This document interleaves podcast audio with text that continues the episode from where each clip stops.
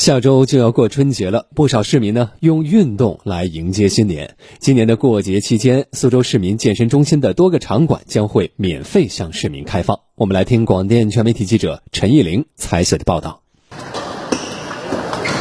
春节期间，市民健身中心的篮球馆、乒羽馆、游泳馆、足球场都将正常开放，营业时间为早晨七点到下午三点。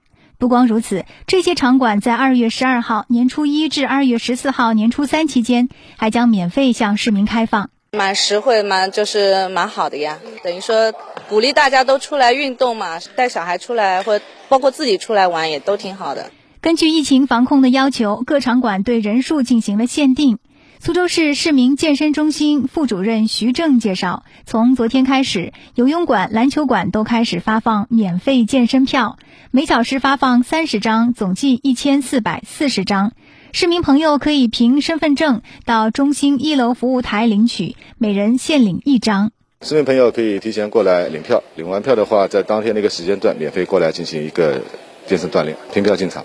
乒羽馆、足球场在开放时间内都可以免费进场，场地满员后停止入场，并实行一进一出的方式。一大早，市民健身中心就排起了长龙。领游泳免费券，您领的是哪天的？十十四号的，十四点左右的，肯定好的了。我们会天天锻炼身体的。我还没有领，我等会打完球就去领，是会，因为这样就可以，毕竟我们是高中生，所以要。所以要就是这种免费的特别好，就可以经常来打球。